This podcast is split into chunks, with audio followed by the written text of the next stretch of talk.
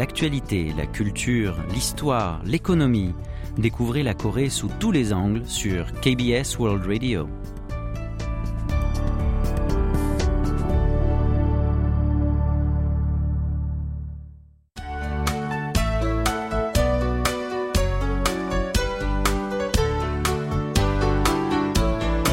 Séoul au jour le jour.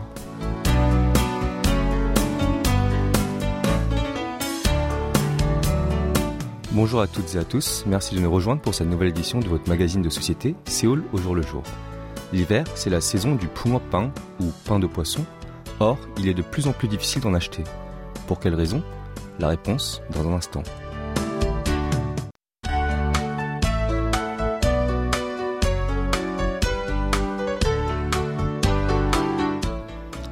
D'abord, une petite explication. Pungopang est une des gourmandises préférées des Sud-Coréens en hiver. Son nom signifie littéralement le pain de poisson. En fait, il s'agit d'une gaufrette fourrée à la pâte de haricots rouges en forme de poisson, vendue par les boulangers ambulants dans la rue. Jusqu'à l'an dernier, avec 1000 won, soit 70 centimes, on pouvait s'offrir trois petits points pain. Or, le prix a augmenté en début d'année. On doit se contenter désormais de deux gaufrettes pour le même montant. D'ailleurs, certains marchands ont relevé de nouveau leur prix. Ils vendent trois petits pains de poisson à 2000 won, soit 1 euro et 40 centimes. Comme vous l'avez deviné probablement, les points pain coûtent plus cher suite à une hausse importante du prix de ses ingrédients principaux. En effet, le prix de la farine a déjà augmenté de 8,8% en décembre l'an dernier et de 12,1% en janvier cette année, avant de progresser de 45,4% le mois dernier. Il en va de même pour l'huile dont le prix a bondi de 55,24% en septembre en glissement annuel. Ce n'est pas tout. Le prix ne cesse d'augmenter aussi pour les carburants, d'où la hausse du prix des points pain. Or, les vendeurs ne peuvent pas percuter totalement l'inflation des coûts de revient sur le prix de leurs produits parce que cela risque de faire fuir les consommateurs. Pour autant, ils ne peuvent pas vendre à perte. Ainsi, certains préfèrent abandonner leur commerce. C'est pourquoi les marchands de poux en pain se font de plus en plus rares au malheur des gourmands.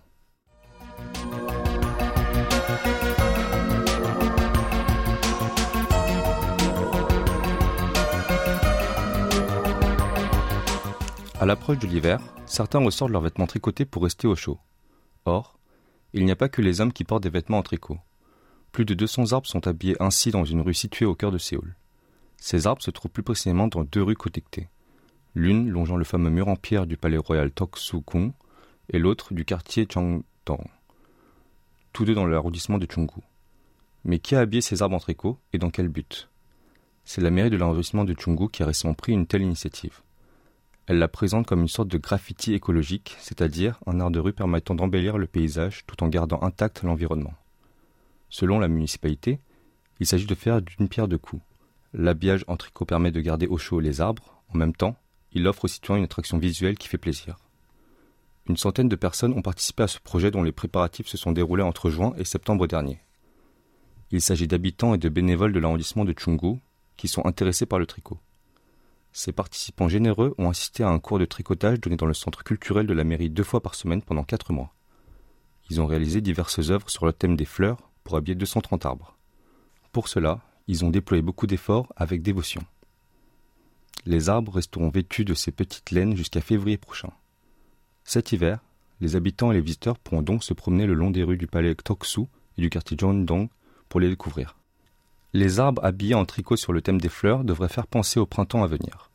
Écoutons pour la pause musicale Printemps sur la rue longeant le mur en pierre du palais royal d'Oksu, interprété par Yuna avec 10 cm.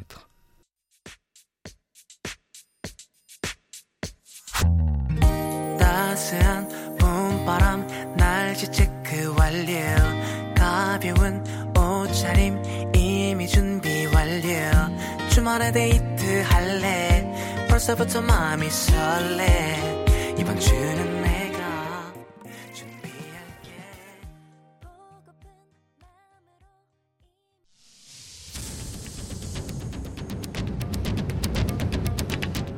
Vous avez aimé, vous avez détesté, vous avez adoré. Faites-nous part de vos réactions en nous écrivant à french.kbs.co.kr.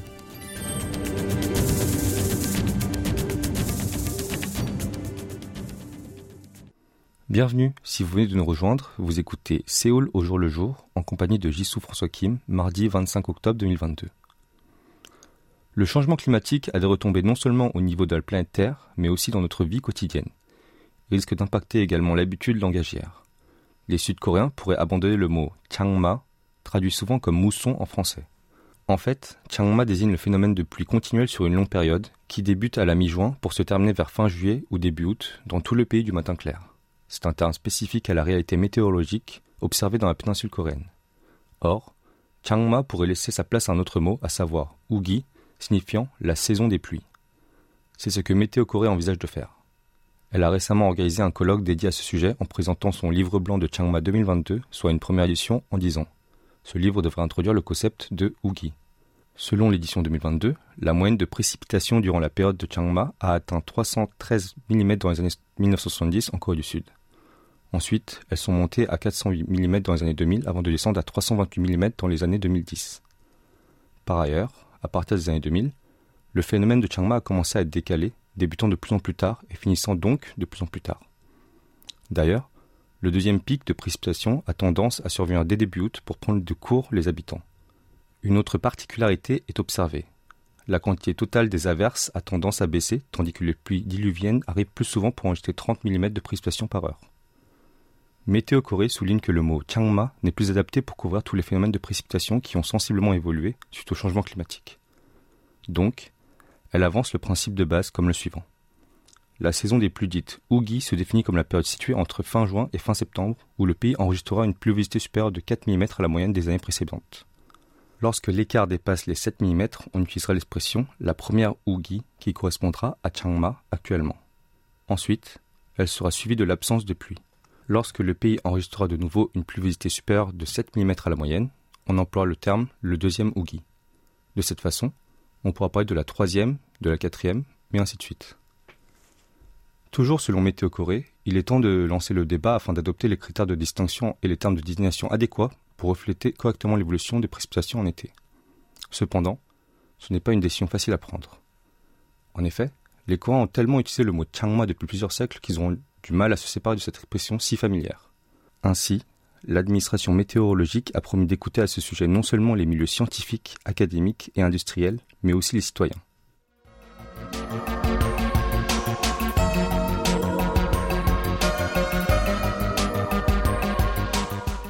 Il y a un passage obligé pour partir en voyage à l'étranger. Il faut changer de l'argent en devise étrangère, que ce soit bien avant le départ, à l'aéroport ou sur place. En général, les voyageurs préfèrent changer leur argent uniquement en billets, parce qu'il est plus commode de détenir des billets pour se déplacer sans cesse. En effet, les pièces de monnaie sont lourdes et encombrantes. Or, il vaudrait mieux revoir ce plan pour économiser la commission de change. Un journal sud-coréen a donné récemment un tuyau intéressant en la matière. Si on choisit de changer de l'argent en pièces de monnaie, on pourra bénéficier d'un rabais de 30% pour ses frais de change. En effet, la commission pour les pièces de monnaie est estimée aux deux tiers de celle pour les billets lorsqu'il s'agit de la même somme. Comment cela est-il possible? Explication. Les banques rachètent les pièces de monnaie étrangères rapportées par leurs clients, ce en leur offrant en retour 50% de la valeur fixée par le taux de change de référence. Ensuite, elles le revendent à 70% de la valeur en question. En conséquence, les usagers peuvent s'en procurer à un prix moins cher de 30% que lors de l'échange en billets. Évidemment, les banques ont leur raison de proposer un tel rabais. Elles ne veulent pas exporter ni importer des pièces de monnaie étrangères à cause des frais de transport et d'assurance, ce, contrairement aux billets. Pour la monnaie sud-coréenne, à savoir le won, la pièce de la plus grande valeur est celle de 500 won, soit 35 centimes d'euros. Le billet de la plus petite coupure est celui de 1000 won, soit 70 centimes.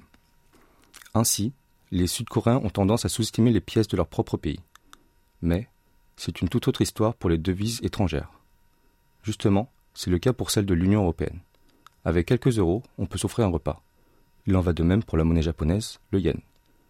Cependant, toutes les banques ne proposent pas le service de change en pièces de monnaie, et il est donc nécessaire de se renseigner à l'avance.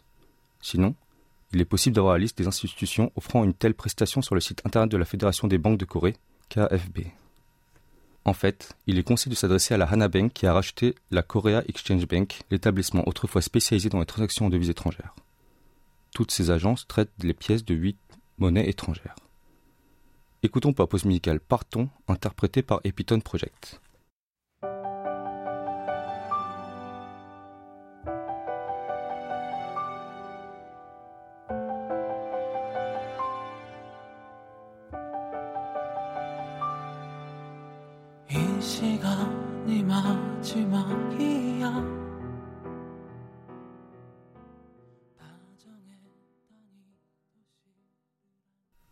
7 Séouliens sur 10 sont en faveur de réaccueillir les Jeux Olympiques d'été dans leur ville. C'est ce que nous montre un sondage effectué auprès de 1000 hommes et femmes âgés de 18 à 109 ans vivant dans la capitale sud-coréenne. Après avoir vu la tentative de candidature pour devenir l'hôte des JO de 2032 avec la Corée du Nord ne pas aboutir, la ville de Séoul envisage de miser sur l'édition suivante. La municipalité a assuré qu'elle renforcerait ses efforts globaux pour présenter Séoul comme un candidat potentiel pour les événements sportifs internationaux à l'avenir et avait annoncé que l'Assemblée générale de l'Association des comités nationaux olympiques, ANOC, qui s'est déroulée la semaine dernière dans la capitale sud-coréenne, serait un tremplin pour sa candidature en 2036. D'après les personnes interrogées, une deuxième édition des JODT de Séoul, après ceux de 1988, entraînerait de nombreux avantages, dont notamment la hausse du tourisme étranger, l'amélioration des infrastructures sportives et la bonification de la valeur de l'image de marque de la ville. En revanche, ceux qui préoccupent les plus sondés sont la perte économique due au déficit massif, l'utilisation des stades après l'événement et enfin les embouteillages. La ville de Séoul a expliqué qu'elle avait confirmé qu'il était important de répondre aux inquiétudes concernant les pertes économiques afin de réorganiser les Jeux olympiques. Toujours selon elle, il faut également minutieusement examiner et répondre à ces craintes si la capitale sud-coréenne veut être en mesure d'organiser un tel événement. Elle a ajouté qu'elle prévoyait de minimiser les coûts d'investissement dans la construction de nouvelles infrastructures qui représentent près de la moitié des coûts d'accueil. Elle compte maximiser l'utilisation des complexes sportifs internationaux construits jusqu'à présent, tels que les installations olympiques de 1988, en utilisant celles appartenant aux régions voisines de Gyeonggi, ainsi qu'en faisant usage d'aménagements privés et universitaires. Six pays ont hébergé plus de deux fois les Jeux olympiques depuis les premiers Jeux officiels d'Athènes en 1896. La durée moyenne entre le premier et le deuxième accueil est de 50 ans.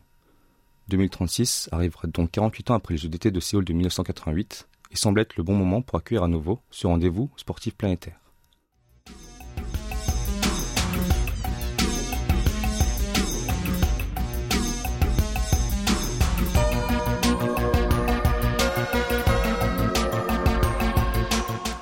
L'exposition du café de Daegu, appelée officiellement en anglais Daegu Coffee and Café Fair, est entièrement dédiée au café, à la fois à la boisson et à l'établissement dédié à ce commerce. Sa dernière édition s'est déroulée du jeudi 20 au dimanche 23 octobre dernier pour séduire de nombreux professionnels et amateurs comme c'était toujours le cas depuis sa première édition en 2011. Par exemple, en 2019, deux diplomates de l'ambassade de Rwanda en Corée du Sud ont participé à cette exposition pour y ouvrir un stand et faire goûter son café à 80 000 touristes sur place.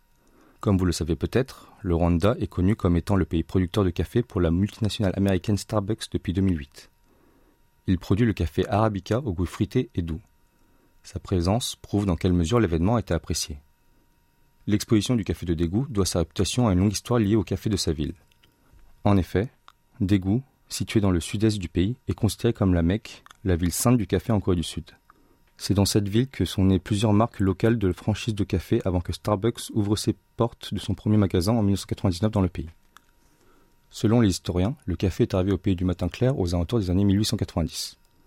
Au début, il a séduit des adeptes d'abord chez les plus nobles, y compris Gojong, le dernier roi du royaume Joseon. Depuis, il a gagné peu à peu du terrain. À dégoût, tout remonte à 1936. Cette année-là, un salon de thé dit en coréen Dabang a été ouvert par Lee In-sang, considéré comme un génie de la peinture, qui a vécu entre 1912 et 1950. L'établissement portait le nom de Arus, une ancienne prononciation en coréen du mot art. Comme son ancienne le laisse deviner, ce salon a attiré de nombreux artistes. Des écrivains et des peintres ont discuté autour d'un café ou d'une tisane traditionnelle. Dans le passé, le salon de thé faisait office du café d'aujourd'hui. Par ailleurs, le premier salon pour écouter de la musique classique dans le pays a fait son apparition à Daegu en 1946. Il s'appelle Nokian. Dans les années 1950, il a été suivi par d'autres salons de thé permettant aux habitants d'apprécier la musique.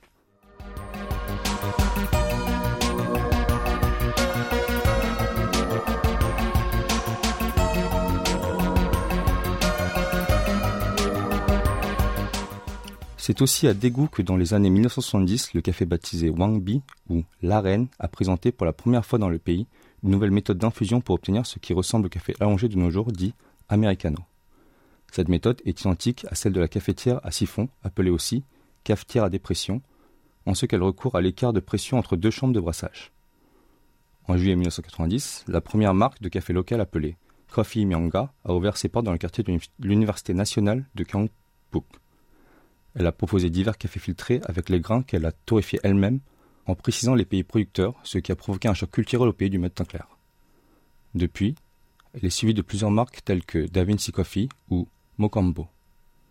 Par ailleurs, en 2003, l'institution universitaire de soins de santé de Daegu a créé une spécialité visant à former des baristas, soit une première en Corée du Sud. Il s'agit de la spécialité vin et café dans la filière d'hôtellerie, de restauration et de boissons. Ainsi, la ville a contribué à faire connaître le métier des personnes spécialisées dans la préparation de boissons à base de café.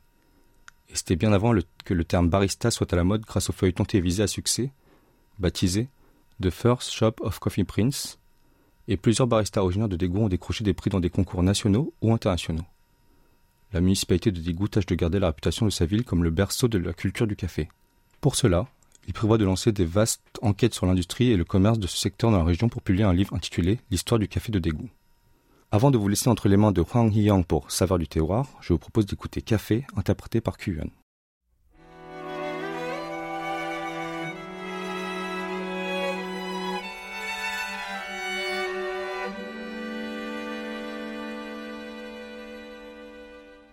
커피만 시킨 채 너는 관심 없어 봄볕 내리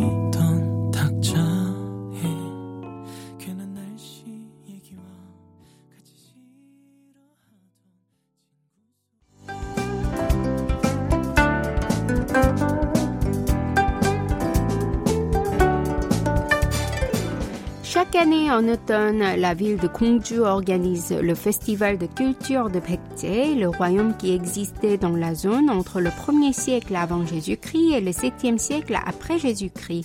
Ce royaume, qui était renommé pour sa prospérité culturelle, a beaucoup influencé le développement culturel de ses pays voisins de l'Asie à l'époque. Nous retournons dans cette ville située dans la province de Chungcheong du Sud afin de découvrir ses spécialités culinaires traditionnelles conservées depuis longtemps.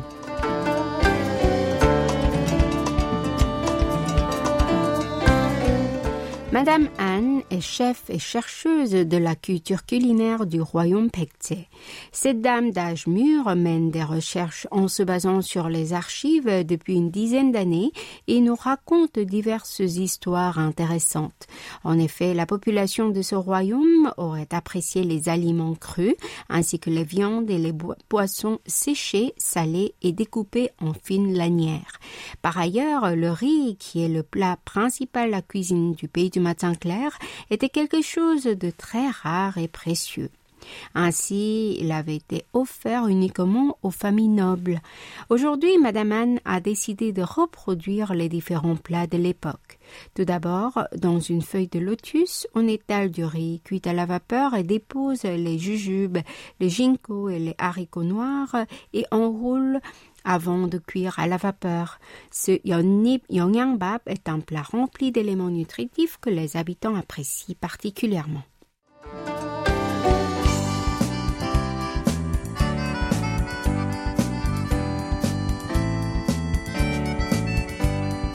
Les courges cireuses Tonga seraient également un des ingrédients beaucoup consommés à Pekche, qui fut la région optimale pour l'agriculture à l'époque. On fait blanchir les morceaux de Tonga à l'eau bouillante, puis les assaisonne légèrement avec de l'ail écrasé et de l'huile de sésame. Cela devient le Tonga Namul, qui se démarque par une saveur simple et une texture bien ferme sous la dent.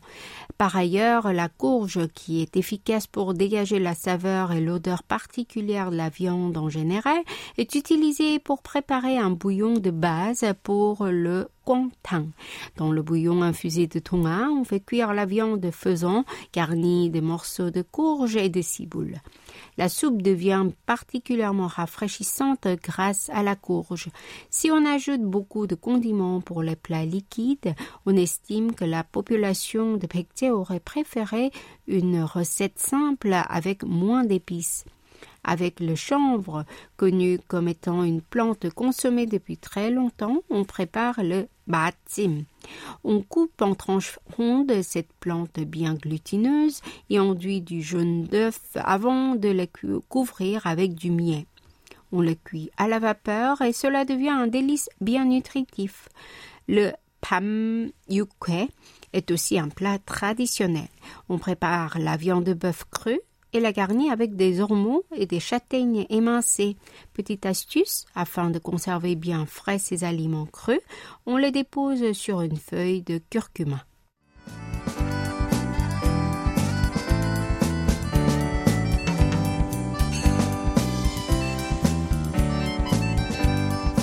Déplaçons-nous dans un quartier situé auprès du mont Keryong.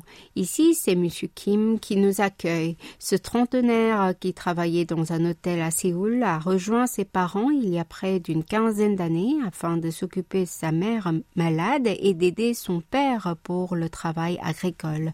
Depuis, il s'est intéressé au développement des recettes qui sont à la fois nutritives et délicieuses.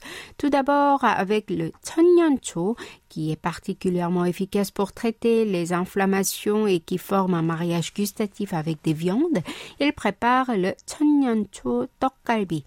On coupe la plante en petits morceaux, puis les ajoute dans la pâte de viande de bœuf avec du persil d'eau, minari et du piment et la ciboule. Cette plante de cactacée rend la viande plus parfumée et succulente.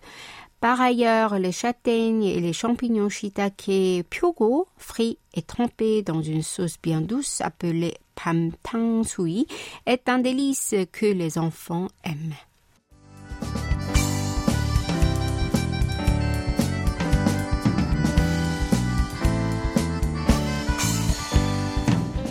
Est-ce que vous avez apprécié notre voyage à la recherche de la cuisine traditionnelle de Baekje à Gongju Mangez bien et restez en bonne santé.